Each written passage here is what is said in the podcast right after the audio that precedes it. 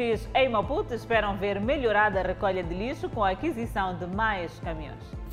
Distrito de Marraquena recebe reforço de autocarros para o transporte de passageiros. Mais de 200 instruendos impedidos de continuar a formação policial em Matalan. Presidente da República exige novas abordagens da polícia no combate aos raptos.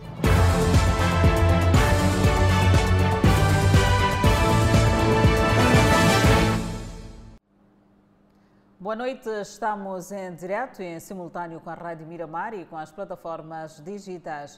O município de Maputo conta com mais três caminhões para a gestão de resíduos sólidos na urbe. Os referidos meios custaram os cofres do Conselho Autárquico cerca de 29 milhões de meticais. Contentores abarrotados e algum lixo ao chão é a preocupação de muitos municípios da cidade de Maputo. Há contentor que enche porque o município não vem para recolher o lixo para ir deitar onde está para deitar, depois continuar a contentora para podermos pôr o lixo de novo. Senhor Fernando vive no bairro ferroviário. Gostava de ver o lixo recolhido em tempo útil. É como o redor de, de Esquilene, Jorge Nerer. Pelo menos pelo menos três dias, três, três dias, recolher o lixo simplesmente. É isso que nós queremos simplesmente. E para reforçar a limpeza, mais três caminhões foram adquiridos pela Idilidade de Maputo para de resíduos sólidos na urbe. A cerimônia da entrega dos meios, dirigida pelo presidente do Conselho Municipal de Maputo, Enéas Comis. E para acabar com cenários como estes de contentores abarrotados e algum lixo ao chão, o município de Maputo reforçou a sua frota de recolha de lixo tudo para minimizar os problemas de saneamento na cidade de Maputo. Dizer que tá, temos uma responsabilidade é, no que tange a, a, a, melhorar a nossa qualidade de cobertura, a nossa prestação de serviços, as nossas atividades de remoção a, de resíduos sólidos na cidade e também temos com, com isto a necessidade de poder reforçar a nossa capacidade de encaixe de receita, o que vai também ditar ou vai ajudar ajudar a melhorar a nossa sustentabilidade financeira para o serviço de recolha. A gestão dos resíduos sólidos é feita em parceria com microempresas que operam em vários bairros do município de Maputo. Mas fazemos de tudo para que a cobertura seja plena. E juntamente com estas empresas, pequenas empresas que operam nos bairros, uh, temos feito um exercício, uh, primeiro a verificação que é a monitoria que nós, Conselho Municipal, temos como responsabilidade de fiscalização, este, este é o primeiro papel, e também a parte da, da sensibilização, no sentido de verificarmos aonde mais uh, este serviço pode não estar a cobrir. Então, há uma necessidade de nós termos a comunidade, a, a, os munícipes a colaborarem conosco, a participarem ativamente neste processo. Os meios animam Adolfo, que chama a atenção aos munícipes para a gestão correta do lixo. Nós mesmos que somos culpados, porque pá, quando comemos alguma coisa, deitamos de qualquer maneira assim, então, pá, nós mesmos é que somos culpados, não são eles que são culpados. A cidade de Maputo produz por dia cerca de 1.400 toneladas de lixo depositadas na lixeira de Olén. Com esta aquisição, o município de Maputo passará a contar com cinco caminhões. E falamos sobre a mobilidade rodoviária. A Avenida das Estâncias na cidade de Maputo está interdita aos condutores por conta das obras de melhoria da via. Agastados estão os automobilistas que dizem que não tiveram aviso prévio sobre os trabalhos na via. Carros em inversão de marcha. Automobilistas tensos e confusos por terem que voltar depois de percorrer mais que a metade da Avenida das Estâncias. Passagem interdita. A interdição de obras sem pré-aviso não é bom. Primeiro deve haver antecedência para que os municípios saibam e indicarem as vias que devem ser usadas. O município está a intervir na cratera que condicionava a mobilidade. Para automobilistas, faltou aviso de interdição da circulação. Como muita gente costuma mesmo, é uma via que está costumamos né, sempre a passar daqui, né? Já como outras pessoas não sabem que essa via está interdita lá, não há passagem, não. O aviso é muito, é muito bom mas não, não houve aviso. Por isso, os, os, os, que, os que têm os, os seus carros regressam e mesmo os bombos regressam e falta sinalização nos extremos da via, o que faz com que os veículos voltem depois do percurso até o local da obra. Se a proibição é para lá, ela deve ser indicada com antecedência mais adiante uma cratera muito larga que fazia com que nas horas de pico os veículos formassem uma longa fila para usarem um de cada vez um acesso estreito na margem da via. Lamenta-se a intervenção tardia nas vias degradadas. As coisas que estão em Moçambique é que depois de se estragar a um pior, é que vem já depois para, para intervir. Para vir intervir. A intervenção em vias degradadas está a acontecer em várias rodovias da cidade de Maputo, onde o município está a fazer tapamento de covas. Automobilistas na cidade de Maputo defendem que as entidades gestoras das estradas devem se responsabilizar no caso de avarias nas viaturas. E dizem mais, Danissa, os buracos nas vias contribuem para os acidentes de viação. Não são poucas as vezes que o avançado estado de degradação de algumas estradas no país tem causado danos às viaturas. Mas há pouco conhecimento sobre os procedimentos para uma possível chegada à responsabilização das entidades gestoras dessas rodovias. Imagine circular por uma estrada totalmente degradada e, em consequência disso, a sua viatura avariar. Será que há espaço para responsabilizar a entidade que gera essa estrada? Ou seja, como é feito o processo até chegar à responsabilização. Nelson Massinga é automobilista. Entende que em casos que a viatura danifica-se, a entidade gestora deve responsabilizar-se. Naquilo que é a realidade da nossa cidade, eh, dificilmente posso aferir aquilo que é a responsabilização certa. Mas penso que devia existir um instituto responsável por isso. A mesma posição é defendida por este condutor, que preferiu não identificar-se. Que não pode ser sempre o condutor, o condutor. O condutor não é responsável por tudo. Não é, não é. A estrada está danificada. Nós não podemos, nós não podemos arranjar a estrada. O jurista Nuno Rafael explica tudo na base da lei. Construção de natureza vertical ou horizontal, estamos a falar de estrada efetivamente, estes sujeitos hão de ser chamados da responsabilidade se, em caso de negligência, mera culpa, não preservar na conservação daquele mesmo objeto que está sobre a sua alçada. E este objeto vir a causar danos a terceiro efetivamente, nos termos desta disposição normativa, há de ser chamado à, responsabilidade. Mas o problema prende-se igualmente com o fato de algumas pessoas não saberem como proceder para responsabilizar as entidades que geram as estradas. Nem que a gente vá lá reclamar, ninguém vai resolver. Hum. Vamos andando. Sabe como é que procede-se para chegar à responsabilização? Até então não tenho conhecimento disso porque ainda não vi algo publicado acerca do, de uma matéria igual. Os juristas fazem uma análise profunda em relação a este processo, os contornos até a responsabilização.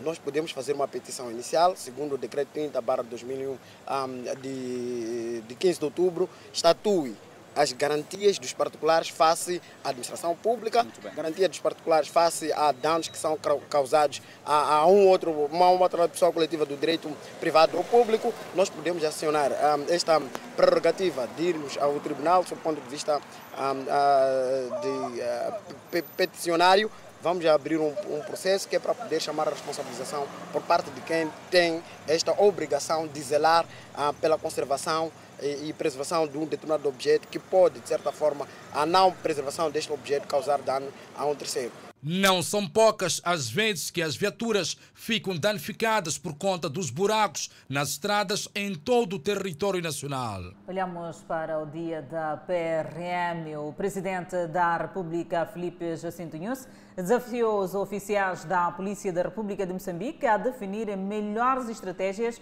no combate aos raptos e sequestros. Felipe Jacinto Nunes considera que são crimes que assolam as cidades do país nos dias que correm. Numa altura em que prevalecem casos de raptos por esclarecer e vítimas fora do convívio das famílias, o comandante-chefe das Forças de Defesa e Segurança defende definição de melhores estratégias no combate a estes tipos de crime. Criminalidade que se manifesta através de sequestros e raptos, desafios que suscitam a Polícia da República de Moçambique a necessidade de definir as melhores estratégias de preparação adequada para os enfrentar. Desafio dado aos oficiais da PRM por ocasião do 47º aniversário da corporação. O comandante-geral da PRM diz que a força que dirige reafirma obediência e fidelidade na missão de garantir a segurança, tranquilidade e ordem públicas.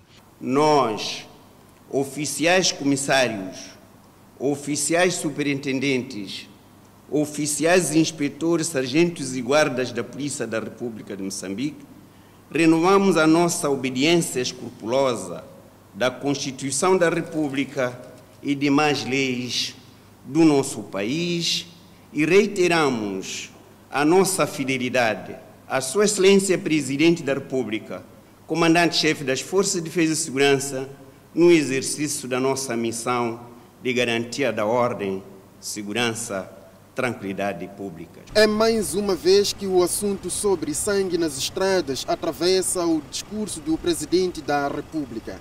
Embora haja muitos movimentos, até de ativismo, no combate aos acidentes de viação, é nas mãos da polícia que Felipe Nussi deixa o desafio da sinistralidade rodoviária. A sinistralidade rodoviária também constitui uma preocupação do governo de Moçambique, porque para além de ceifar vidas, provoca traumas, danos materiais incalculáveis, incluindo a destruição de infraestruturas rodoviárias, degradando deste modo o tecido social e econômico do país. Oficiais da Polícia da República de Moçambique que, na manhã desta terça-feira, saudaram o presidente da República no seu gabinete na passagem do Dia da Polícia, cujas comemorações começaram na semana passada com várias atividades em todo o país.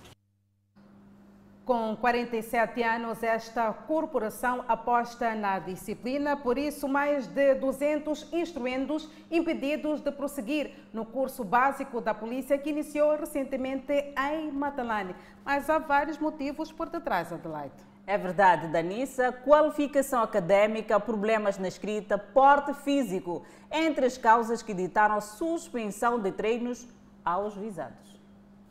Os 200 candidatos a membros da polícia durante o processo de recrutamento conseguiram passar do teste de aptidão física, provas escritas, entrevista, consulta pública, mas chegados ao processo de reinspeção e reavaliação, por não reunirem requisitos, ficaram de fora e, assim, impedidos de prosseguir concurso da polícia em Matalane. Em entrevista exclusiva à televisão Miramar, o diretor de Pessoal e Informação do Comando-Geral da Polícia disse ser crucial o rigor a partir da formação. Se nós admitirmos indivíduos que não reúnem requisitos, requisitos acadêmicos ou requisitos de compleição física e outros requisitos, o resultado final daquilo que o, o cidadão espera na via pública, na sua zona de residência, no seu local de trabalho, não vai fluir.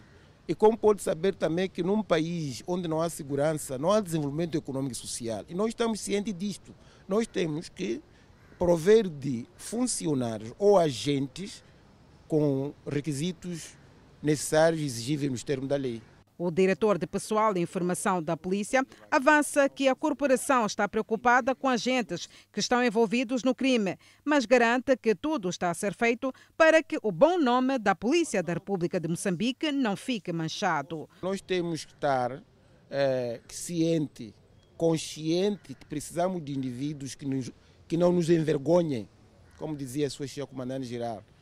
Admitimos que nos envergonhamos quando os nossos colegas se é, remetem à questão de suborno, cobranças ilícitas, a questão de extorsões, até mesmo ao envolvimento em, nos crimes de rapto. Fora os agentes que estão envolvidos no crime, a polícia continua engajada em combater os raptos, terrorismo e acidentes de viação.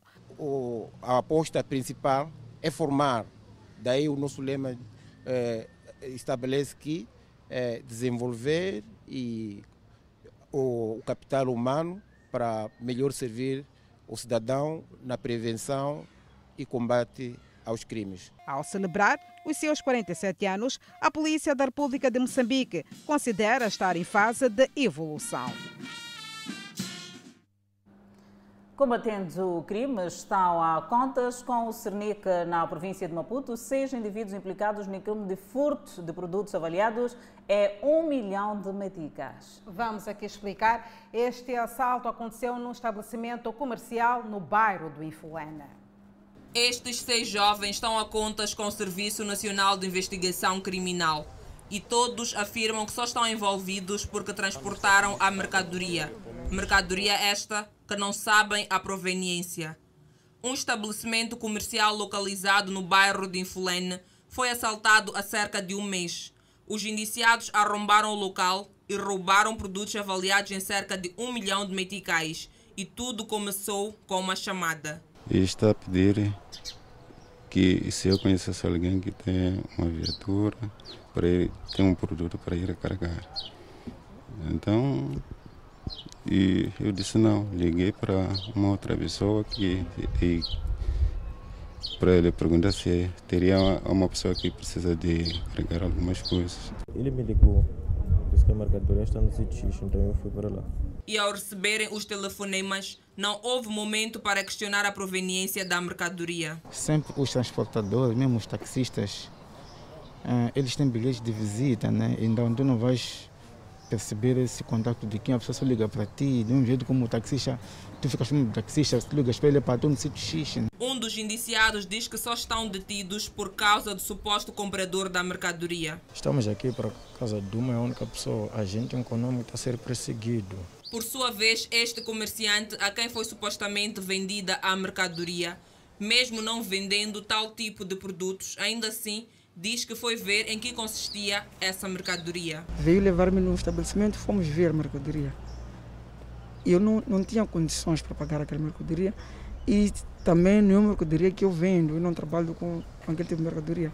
Volvidos um mês, o proprietário deste estabelecimento comercial já conseguiu reerguer-se mas tudo começa porque um dos indivíduos que está à monta decidiu arrendar a casa que divide este estabelecimento comercial e a casa que efetivamente iria arrendar. E a ideia surge daí, de poder furar aquela parede de modo a entrar neste estabelecimento comercial e, a posterior, apoderar-se de todos os bens que estes conseguiram. Levaram quase a cerca de 300 saquinhos, levaram botijos de gases, hum, quase 25 botijos de gás. O Serviço Nacional de Investigação Criminal, a nível da província de Maputo, explica os contornos da detenção. E através de, de, de, de fontes, de, informações, teve conhecimento da existência de alguém que haveria, eh, teria comprado uma quantidade significativa de produtos, também a um preço relativamente baixo.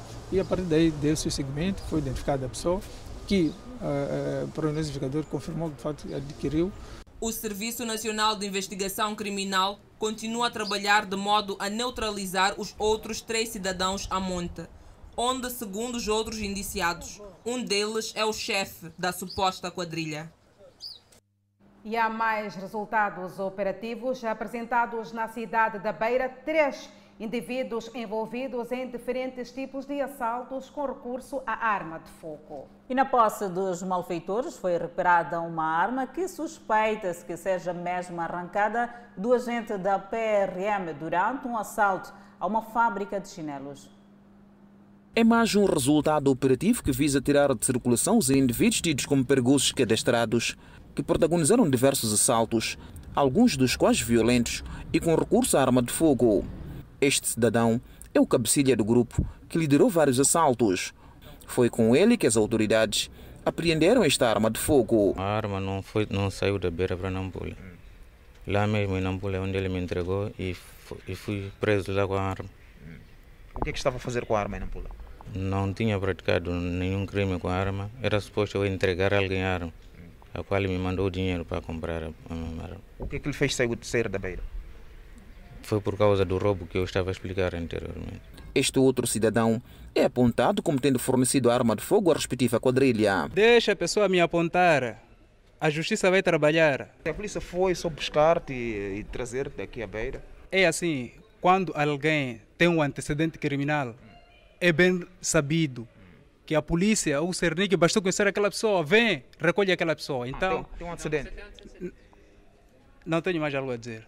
São três indivíduos que foram capturados na província de Nampula pelo Serviço Nacional de Investigação Criminal. Os primeiros dois na posse de uma arma do tipo AK-47 e o terceiro é tido como o fornecedor de viaturas para que os mesmos possam praticar os assaltos. São indivíduos que praticaram diversos tipos de assaltos ao nível da cidade da Beira. Com a sua detenção, o Cernic diz já terem sido esclarecidos vários crimes ocorridos nesta urbe. Conforme dizíamos, uh, o Dimo é tido como quem Uh, dirigia operações de vários casos de, de, roubo e assalto à mão armada aqui na, na, na, província de Sofala, na cidade da Beira em particular. O Cernica, ao nível da província de Sofala, não descarta a possibilidade do grupo estar envolvido no assalto à fábrica de chinelos, onde espancou o membro da PRM e depois retirou-lhe a arma de fogo. Não deixamos de lado o caso em que um, um, um polícia foi, foi, foi, espancado.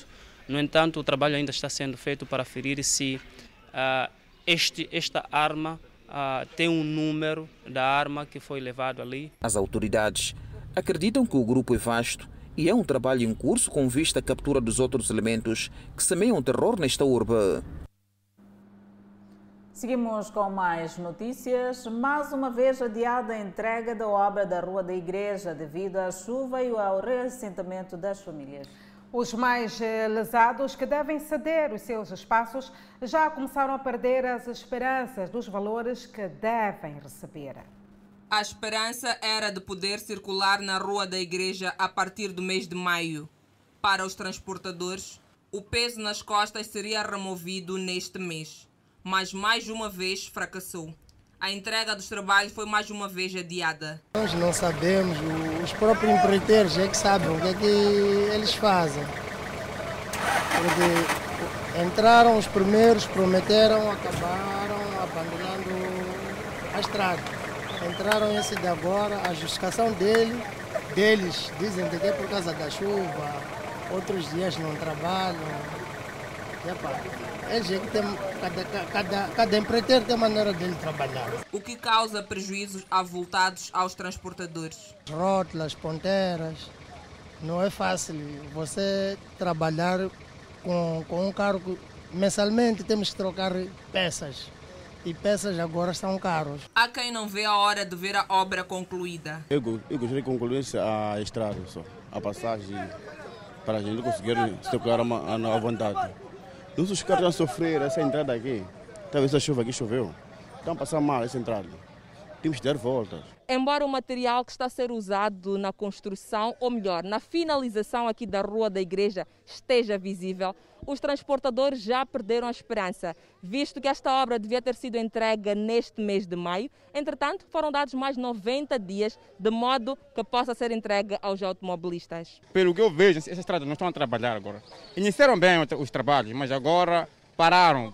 Por dia trabalham por aí duas horas, uma hora de tempo, sai, vão ficar não sei aonde, ficam trabalhando. Agora nós ficamos sem saber como é que, como é que vai ter essa estrada. Agora deu mais três meses. Eu não sei se essa estrada daqui a três meses vai terminar.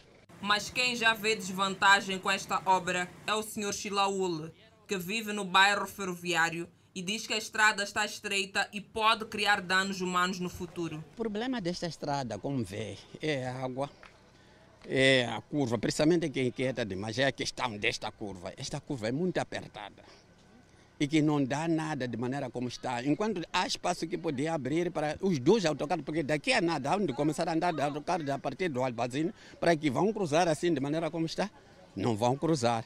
E o Conselho Municipal da cidade de Maputo afirma que estão quase no fim e esperam entregar as obras atempadamente, embora ainda existam muitos constrangimentos. Temos o constrangimento de uma época chuvosa muito violenta e irregular.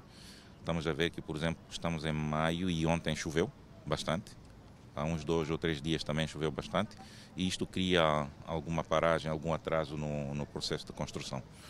Uh, temos estes constrangimentos. Temos alguns desafios relacionados com, com os reassentamentos da, das populações, algumas compensações que devem ser feitas para que os espaços todos fiquem livres. A segunda fase da obra foi lançada em maio do ano passado. Obra esta avaliada em cerca de 182 milhões de meticais. O distrito de Marraquene, na província de Maputo, recebe reforço de autocarros para o transporte de passageiros.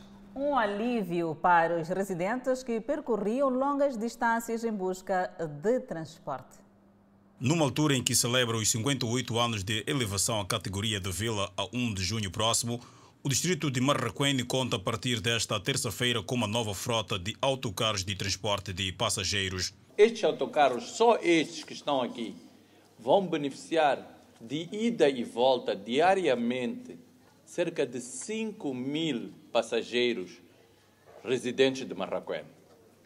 As nossas rotas vão começar em Bobol, vamos ajudar um bocadinho, vamos entrar um bocadinho na Manissa também para os nossos irmãos de Manhissa ajudarmos um bocadinho. Mas vão começar em Bobol às 4h55 da manhã. E vão andar através da circular, através da N1 e não só. Estamos a meter um autocarro mais pequeno para Macaneta também. De acordo ainda com o administrador distrito de Marraquene, com os novos autocarros, o desafio passa por melhorar as estradas. Tem que beneficiar a nossa população toda. Sabemos que há locais que as estradas não estão boas. Vamos poupar em algum momento os nossos autocarros, mas vamos fazer chegar perto esses autocarros para beneficiar essas populações também. Para a Agência Metropolitana de Transporte de Maputo, o reforço de transporte neste distrito deve-se à rápida expansão de crescimento. Espero que também conservem os autocarros não é? Aos condutores, aquele que não teve brinquedo quando criança, não é agora. Não é agora. Não é agora. Agora é para conduzir os autocarros com zelo e todo o cuidado para evitarmos acidentes. O governo do distrito de Marraquém aproveitou a cerimônia de entrega dos autocarros para convidar mais operadores de transporte público de passageiros. E o Conselho Tático da Beira diz que não vai permitir que a Associação dos Transportadores execute o aumento das novas tarifas. A entidade aqui, neste ponto, defende que a Assembleia Municipal é o órgão que pode decidir contra ou a favor foi em resposta aos pronunciamentos da Associação dos Transportes da Beira que decidiu sem um aval dos órgãos competentes a gravar as tarifas dos transportes de passageiros, passando estes a custar a mais 5 meticais ao bolso de cidadão a partir do dia 30 do corrente mês. O Conselho Autárquico da Beira diz que a Associação dos Transportes desta urbe não deve avançar sozinha no agravamento das tarifas dos transportes, mas sim deve esperar uma deliberação da Assembleia Municipal, que por sua vez fará uma escutação aos municípios antes da tomada de uma decisão. Nós vamos impedir para que isto não aconteça. A, a, a, quer desde já dizer que a TAB não tem o direito de subir com as tarifas sem que esta tarifa seja homologada pela Assembleia Municipal. O município da Beira confirma ter recebido da ATAB a proposta do agravamento das tarifas, tendo devolvido os documentos àquela agremiação por conter irregularidades. Flora Impula nega as alegações da falta de vontade das autoridades em discutir tal situação. Nós recebemos eh, a correção do documento e nós estamos a estudar o documento. Então, a, a TAB que aguarde a resposta do Conselho Municipal, assim como do órgão de tutela que é a Assembleia Municipal. Em face desta situação, Flora Impula apela aos municípios para que estejam vigilantes e denunciem qualquer ato de tentativa de prática de novas tarifas sem o consentimento das autoridades competentes. Pedir para que o, a, a população esteja de olho para que, se isto acontecer, sem, sem uh, o aval, sem a homologação do, do, do da, da Assembleia Municipal, possam denunciar para nós podermos tomar o nosso posicionamento com a idealidade do Conselho. O Conselho Autarco da Beira assegura que em breve irá submeter o documento na sua posse à Assembleia Municipal para que este órgão, em tempo oportuno, convoque uma sessão extraordinária em que será discutida a pretensão da Associação dos Transportadores desta urbe. Decorre no exterior a formação de uma força especial para combater os raptos no país. Por outro lado, o governo aprova o regulamento de operacionalização da plataforma de disseminação e comunicação de informação. São notas a acompanhar logo após o intervalo. Até já.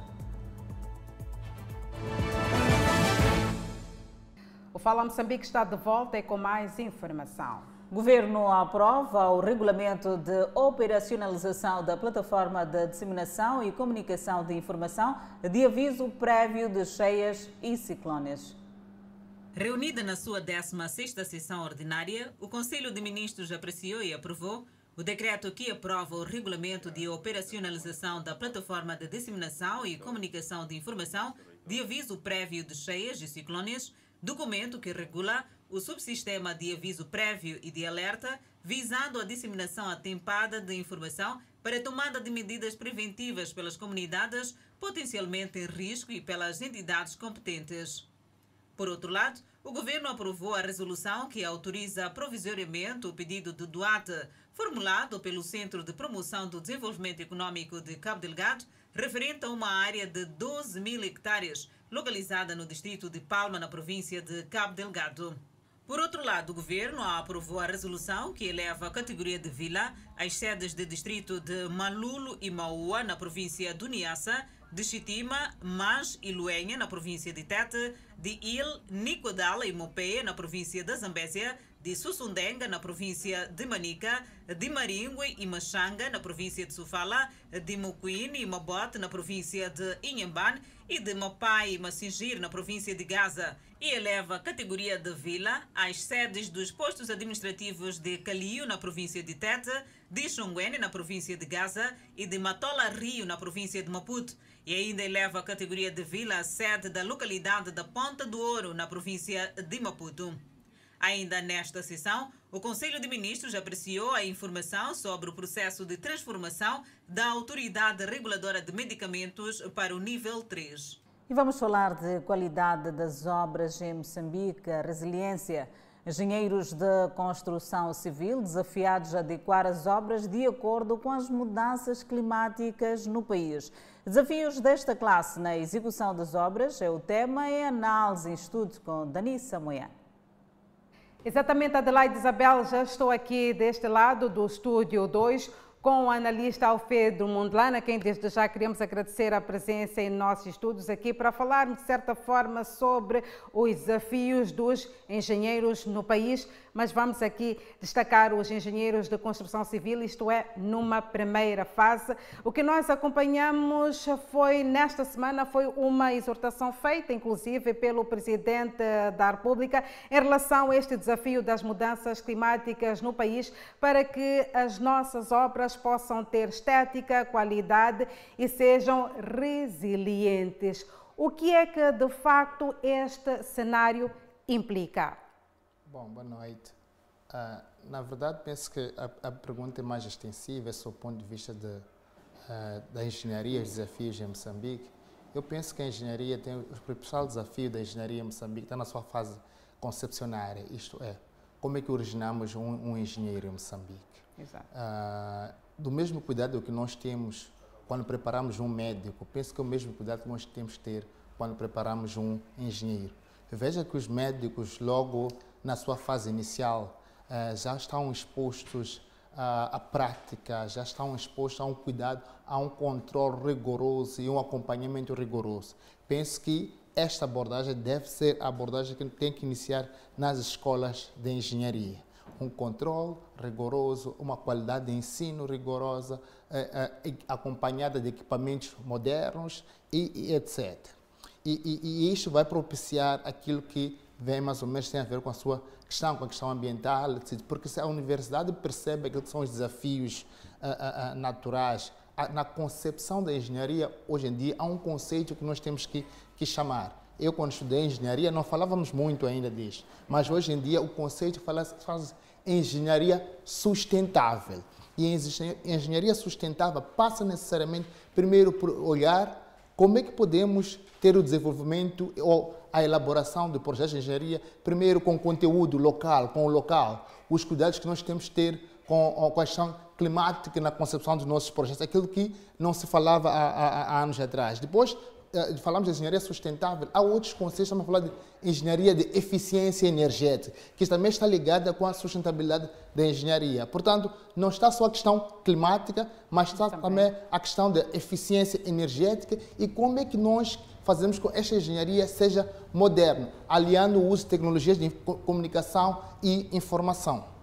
Olhando mesmo aqui para os engenheiros de construção civil, tal como havia também me referenciado, eh, vamos juntos acompanhar esta peça de reportagem que dá conta de que a Ordem dos Engenheiros de Moçambique exige apetrechamento dos laboratórios para pesquisa. Avançam ainda que a formação em engenharia é cada vez mais delicada, portanto, eh, parece que esta, esta foi a informação que também nos quis eh, partilhar, mas vamos juntos acompanhar esta nota de reportagem para poder, depois podermos nos debruçar. Ainda na ressaca da celebração dos 20 anos da Ordem dos Engenheiros de Moçambique, com a gala agendada para o dia 27 de maio corrente, a classe exige melhores condições laboratoriais, premissa fundamental para o bom desempenho. Eu creio que a formação em engenharia é, se calar, das mais delicadas que existem no ensino superior. Não se pode formar uma escola superior de engenharia à busca de dinheiro, porque é um setor onde se investe mais do que se ganha. É preciso melhorar a qualidade de ensino das nossas academias. Quando falo em melhorar a qualidade de ensino, primeiro temos que ter os melhores professores para podermos formar bons profissionais. E isto passa também por ter os laboratórios que já foi aqui mencionado. Os engenheiros apresentam ainda algumas linhas de orientação para o desenvolvimento socioeconômico através da aposta em setores-chave com destaque para a agricultura. A título de exemplo, a formação em agricultura não pode ser em regime pós-laboral. A agricultura não se viabiliza em pequenas extensões de terra. Pese embora seja exatamente aí onde a maior parte da população moçambicana eh, obtém o seu sustento. É momento de começarmos a estimular a produção eh, de soluções de engenharia eh, nesta área. Porque se nós fizermos isso, muito facilmente havemos de ver o desenvolvimento acontecer no nosso país. Estes pontos foram apresentados ao Presidente da República, Felipe Nhusi, durante a reunião extraordinária do Conselho Diretivo Alargado da Ordem dos Engenheiros de Moçambique. Como é que nós podemos aqui analisar estes pronunciamentos da, da Ordem dos Engenheiros eh, de Moçambique? Isto é, uh, olhando uh, só como exemplo para aquilo que é o setor da construção civil, existe aqui um movimento que se faz sentir principalmente nas redes sociais que chegam a questionar a forma como são ganhos alguns concursos públicos, por exemplo, para a execução de algumas obras uh, no país.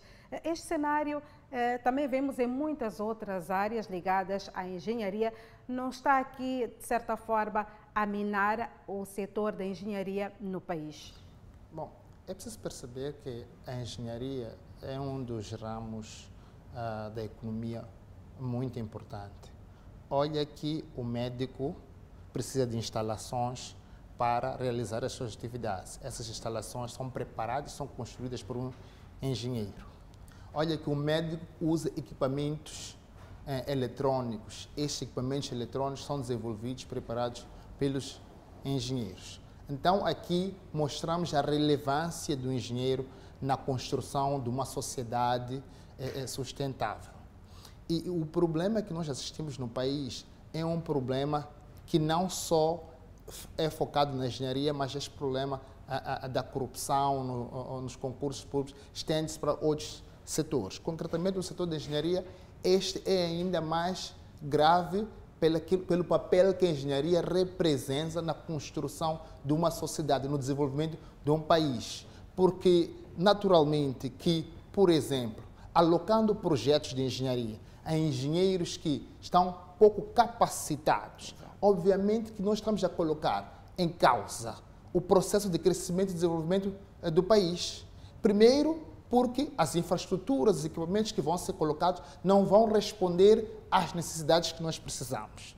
Este é o primeiro ponto. Segundo ponto, é porque comprometemos até vidas, por exemplo, a questão a, a, a, dos médicos, com os equipamentos que usam, as instalações que estão a usar. Portanto, há muita coisa em causa neste processo. E aí penso que a Ordem dos Engenheiros já tem um papel importante. E olha aqui, a Ordem pode, dos Engenheiros pode emprestar um pouco o modelo da Ordem dos Advogados, onde o controle é muito rigoroso. Para um advogado exercer o papel da advocacia, a ordem dos advogados é muito rigoroso, o papel de estágio, o período uh, uh, que o engenheiro leva até adquirir esta permissão é bastante rigoroso. Eu penso que a ordem dos engenheiros também tem esta responsabilidade neste todo o processo da cadeia de produção de serviços de engenharia em Moçambique. O que dizer destes falsos engenheiros que vêm surgindo no país? A Ordem dos Engenheiros já encaminhou 60 falsos engenheiros eh, neste ano para a Procuradoria-Geral da República de Moçambique. Estamos a falar de internacionais e estrangeiros. Vem muito em linha ao meu comentário anterior, que está muito no controle da qualidade dos processos, etc. E as empresas devem é, colaborar hoje em dia eh, eh, não existe muito ainda por parte do setor privado a necessidade de pedir uma certificação ou de um certificado de uma permissão da ordem dos engenheiros para desempenhar o papel de, de engenheiro. Eu penso que se colocar-se como um requisito primário para desenvolver a ordem, a desenvolver a atividade de engenharia em Moçambique, um papel, um diploma, um, certificado, qualquer que seja a permissão da ordem, da ordem dos advogados. Portanto, o controle é maior. A, a Ordem dos Engenheiros pode criar uma base de dados dos engenheiros realmente inscritos que estão certificados pela Ordem dos Engenheiros com muita facilidade, essas empresas poderão consultar esta base de dados e perceber se esses engenheiros estão não certificados pela Ordem dos Engenheiros. Portanto, há um processo eh, que a Ordem dos Engenheiros também tem um papel fundamental na concessão deste novo modelo que talvez vai ajudar a combater eh, estes engenheiros falsos. Estamos a olhar aqui para a concepção deste novo modelo, mas também vemos este passo do Presidente da República, que se reuniu, portanto, com a Ordem dos Engenheiros eh, de Moçambique. Aqui, qual é a pertinência deste encontro? Não, eu, o, o, o, Presidente lança uma mensagem muito clara. Primeiro que o Presidente olha a, a, a Ordem dos Engenheiros como uma entidade a, que nós chamamos de partner, uma entidade que o governo tem como seu parceiro no processo de construção eh, de um país. Isto é que o presidente, quando o presidente deixa os seus afazeres para juntar-se, o presidente olha que sabe que tem um exemplo, por exemplo, dos Estados Unidos. Nós sabemos como é que como os Estados Unidos desenvolveu o Silicon Valley, que é um local que forma engenheiros, gênios, etc. Eh, eh, o presidente olha para este modelo e tentando estar mais próximo do, da Ordem dos Engenheiros, o presidente mostra que a Ordem dos Engenheiros tem um papel fundamental neste país. Eu penso que é esta mensagem que o presidente quer lançar e quer lançar mais responsabilidade, quer a Ordem dos Engenheiros, assim como toda a sociedade, para a necessidade de formarmos engenheiros eh, eh, capacitados. Por exemplo, o setor privado também tem uma grande responsabilidade. Na altura, quando eu estudei engenharia, era complicado ter um estágio profissional nas empresas onde nós temos tecnologias de ponte. Por exemplo, para ter um estado na altura, na MCL, Vodacom, era muito complicado e até hoje é muito complicado. Qual é o papel que o setor privado tem na formação do engenheiro? Portanto, o setor privado não pode ficar é, é, alheio da sua responsabilidade, porque no final do dia, grande parte desses engenheiros estão para servir o setor privado. Porque se nós queremos crescer o país, é o setor privado que deve desempenhar um papel fundamental. Alfredo Mondlana, queríamos aqui agradecer a sua presença em nossos estúdios aqui para falarmos do contributo dos engenheiros para o desenvolvimento do país, com maior destaque estes desafios que vêm surgindo, principalmente quando nós falamos desta vertente das mudanças climáticas. Adelaide Isabel, por agora é só. Eu passo a palavra para ti do outro lado do estúdio do Fala Moçambique. Até já.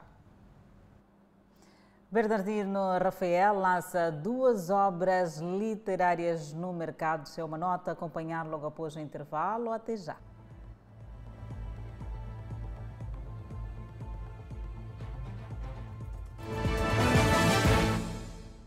O Fala Moçambique está de volta e com mais informação. A polícia na província de Maputo garante que vai continuar a combater as diversas formas de crime.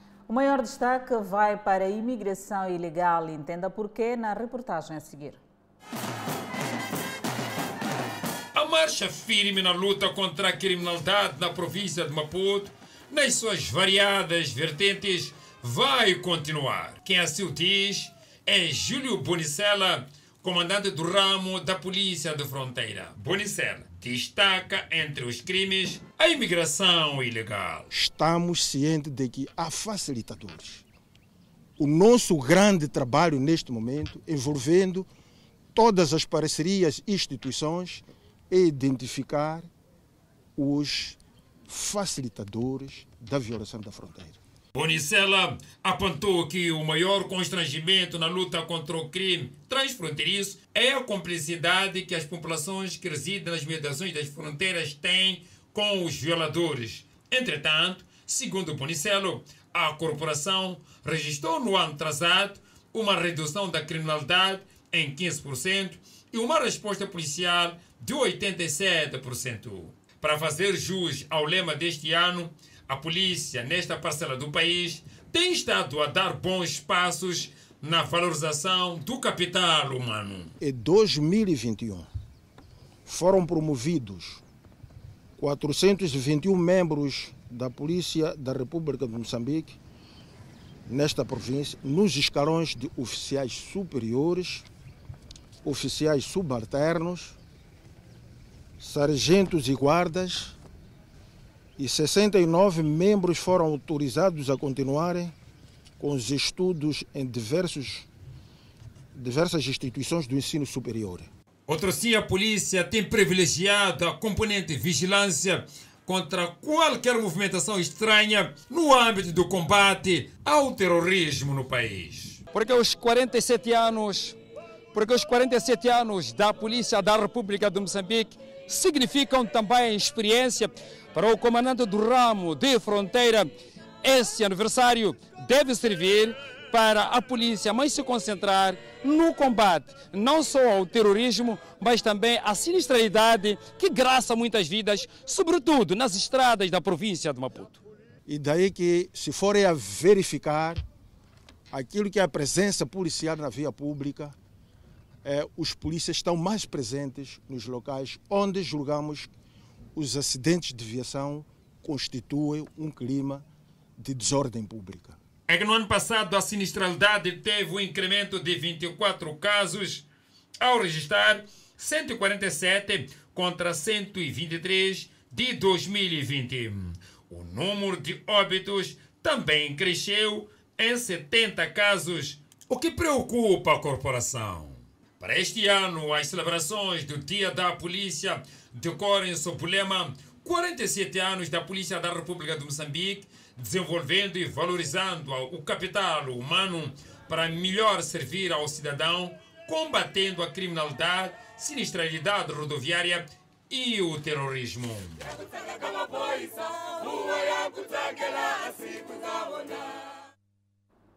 E vamos falar de literatura. O comandante-geral da Polícia lançou em Maputo duas obras que, segundo o autor, vão servir para responder e contribuir na melhoria dos pleitos eleitorais. O comandante-geral da PRM, Bernardino Rafael, pegou gosto pela escrita. Após estrear-se em 2018 com o livro As Marcas de um Crime que Nunca Se Apagam das Memórias, prefaciado pelo presidente da República, Filipe Nunes, Desta vez, Rafael lançou o Comando das Urnas, com 180 páginas, e Liderança, com 230 páginas, livros estes que vão servir de resposta aos vários questionamentos e ainda o contributo para a melhoria dos pleitos eleitorais. Nele existem as respostas, existem as perguntas e existem ali contribuições que cada um de nós tem que dar para melhorar os pleitos eleitorais que estão já à porta. Então, o essencial é assimilar o passado, melhorar o presente, perspectivar o futuro. E tudo na convivência da transição harmoniosa.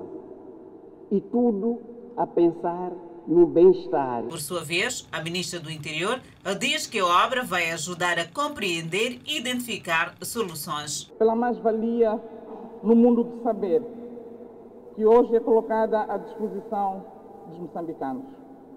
É nosso anseio que esta experiência do general Bernardino Rafael sirva de inspiração para todos nós. A inspiração para escrever vem mesmo de casa. Geraldina Rafael, a filha do autor, veio testemunhar o lançamento. Quando folheamos esta sua obra, pai, uh, algo nos chama a atenção. O pai fala da juventude, juventude da qual nós também, seus filhos, fazemos parte. Pai chama atenção a juventude para ser proativa, chama atenção para que a juventude não pense só hoje, mas também pense no amanhã. O lançamento destes dois livros teve lugar no pavilhão de Machacan e várias foram as pessoas que aderiram à cerimónia.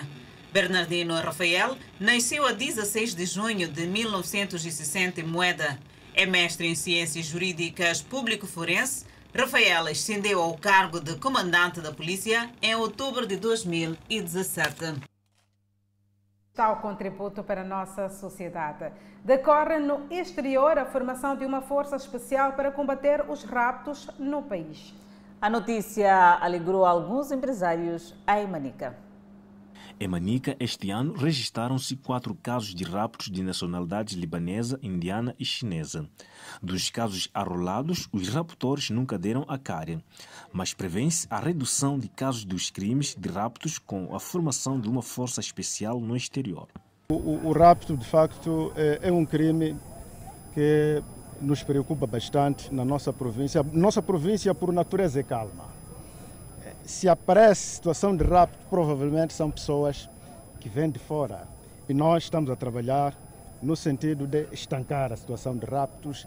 E há indivíduos que já estão a ser formados no exterior, graças ao nosso governo, nosso Estado moçambicano, que também está muito preocupado com, com esta problemática de raptos. O grupo que está a ser formado no exterior será distribuído por todo o país. E também estamos a trabalhar com os nossos agentes econômicos para que no ato da condução de veículos, quando eles fazem o movimento de casa, serviço, serviço, casa, prestarem maior atenção através dos espelhos retrovisores. Os chineses, quando estavam a subir, eles estavam atrás. Então, subiram até lá em cima. Começamos já a ouvir barulho lá, já. Barulho, pô, bandido, bandido. Ah, aquilo foi à tardinha. Lá depois das 15. Aqui estamos inseguros estamos inseguros. Apesar de que os homens da lei e ordem têm, têm passado aqui, mas epa, aqui nós estamos bem seguros. Na última terça-feira, os malfeitores munidos de arma de fogo escalaram num estaleiro pertencente a cidadãos chineses no bairro Heróis Moçambicano, em Chimonho. No local, houve troca de tiros que culminou com o baleamento de um segurança privado e, do momento, luta pela vida no Hospital Provincial de Chimonho. Vamos ao câmbio do dia. O dólar está a 63,20 meticais à compra e 64,46 meticais à venda. O euro está a 66,65 meticais à compra contra 67,97 meticais à venda. Por fim, a divisa sul-africana, o RAND, que está a 3,96 meticais à compra e 4,4 meticais à venda. Seguimos com mais.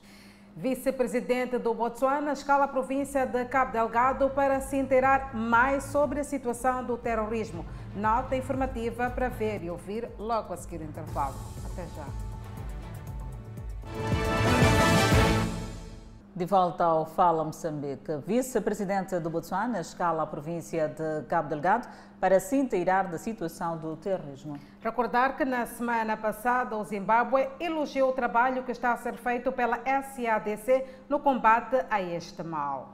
Silumba Tsongwan, vice-presidente de Botswana, aterrou na tarde de segunda-feira na cidade de Pemba, capital da província de Cabo Delgado, tendo se reunido com quadros militares e dirigentes da missão da SADC em Moçambique para se informar do estágio atual do combate ao terrorismo nesta província. Esta terça-feira deslocou-se ao distrito de Moeda, norte de Cabo Delgado, para ver de perto o trabalho desenvolvido pela SAMIN rumo ao restabelecimento da segurança nesta província. Numa parada militar, o dirigente encorajou os soldados do seu país a serem perseverantes e determinados na sua missão de eliminação do extremismo violento em Moçambique.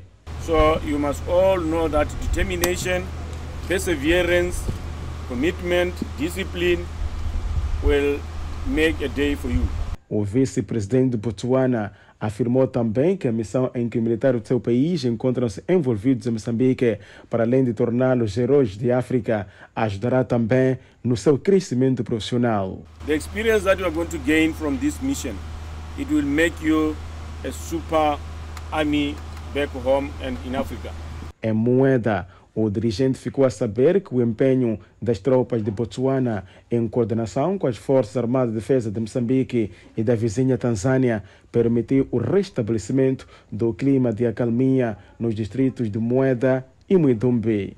Perto de 400 quilos de drogas foram apreendidas em Nampula, num trabalho coordenado entre a Polícia e o Serviço Nacional de Investigação Criminal. Ainda no mesmo processo, o indivíduo ficou detido após tentar subornar as autoridades no valor de 200 mil meticais. Quem vê pode pensar tratar-se de sacos de mandioca seca, mas não, é tudo droga colocada em tigelas com formatos de takeaway, num claro disfarce que visa distrair os homens da lei e ordem. Trazida a partir da ilha de Moçambique, a droga tinha sido embalada e colocada nesta carinha.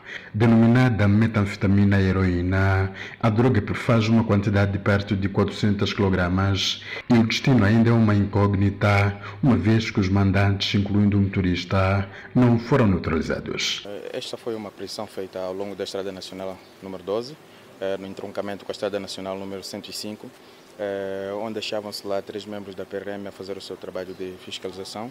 E, no momento que passa eh, a viatura que continha este produto, achando-se uma situação eh, suspeita, os agentes pediram para que parasse, mas o mesmo não parou e pôs-se em fuga. Colocou-se em fuga, mais tarde este cidadão, ao contas com as autoridades, deslocou-se ao comando distrital de Monapo para subornar a polícia e recuperar a mercadoria. Apreendida na zona de Carapira, distrito de Munapo, a droga vinha sendo transportada nesta viatura e o cidadão que terá subornado a polícia no valor de 200 mil meticais conduzia esta outra viatura. Chega na Munapo, na comando, falou polícia você quer negociar com o comandante? Então, estava a tentar negociar com o comandante. É Só do assunto. O Serviço Nacional de Investigação Criminal reconhece que o combate ao tráfico de drogas está a ser um grande desafio na Pula, dadas as formas cada vez mais sofisticadas que os traficantes usam para livrar-se das autoridades. Antes tínhamos como ponto de foco o distrito de Angoche, que era na, no posto administrativo de Aubia e Matibani, em coisa, na praia de Nairengue, digo, em, na Calapor. Agora não, já temos a ilha de Moçambique, temos Memba e bem como a ilha, como deixa ver de novo a droga voltou a sair da ilha de Moçambique. Nampula tem uma costa muito vasta e o nosso patrulhamento não consegue fazer aquilo que é a cobertura de todo, então deixando algum uma brecha para poder ter acesso à entrada de droga na nossa província. Mas esforços vão sendo sempre evitados para podermos conseguir estancar na medida de possível. Esta é a segunda apreensão de droga nesta dimensão, feita em Nampula em menos de seis meses. A Orquestra Kalush da Ucrânia é homenageada de regresso a casa. Enquanto isso, Finlândia e Suécia confirmam pedido de adesão à NATO. São notas a acompanhar logo após o intervalo. Por hora, a previsão de estado do tempo. No norte do país, Pemba 30 de máxima, Lixinga 23 de máxima, Nampula 28 de máxima. Seguimos para o centro do país. Teta com uma máxima de 32, Quilimana 28, Chimoio 25, Beira 27. Já na zona sul do país, Vilanculo de máxima poderá registrar 27. A mesma previsão está para a cidade de Inhambane. Xaixai de máxima poderá registrar 28 graus Celsius e Maputo, cidade capital de máxima, poderá registrar 31 graus Celsius e uma mínima de 18. O Fala Moçambique está de volta com as notícias internacionais. A Finlândia e a Suécia confirmaram que vão pedir adesão à Organização do Tratado do Atlântico Norte, NATO. O presidente da Finlândia e o Comitê de Política Externa do governo tomaram a adesão oficial de iniciar o processo de inscrição do país para se tornar membro da NATO. Centenas de finlandeses protestaram no domingo no centro de Helsinki contra o plano de adesão à NATO, dizendo que não queriam que a Finlândia se tornasse membro da aliança militar, o que não poderia necessariamente fornecer segurança para o país. Em vez disso, a Finlândia deve se esforçar para se tornar um país que resolve conflitos enquanto promove a paz, disseram ativistas. A primeira-ministra da Suécia anunciou nesta segunda-feira, em uma entrevista coletiva, que após um debate parlamentar, o país decidiu se inscrever para ingressar na NATO. O Partido Social Democrata da Suécia concedeu, no domingo passado, apoio ao pedido de adesão do país à NATO. A decisão do país de aderir à NATO também causou bastante oposição interna. O vice-ministro dos Negócios Estrangeiros da Rússia,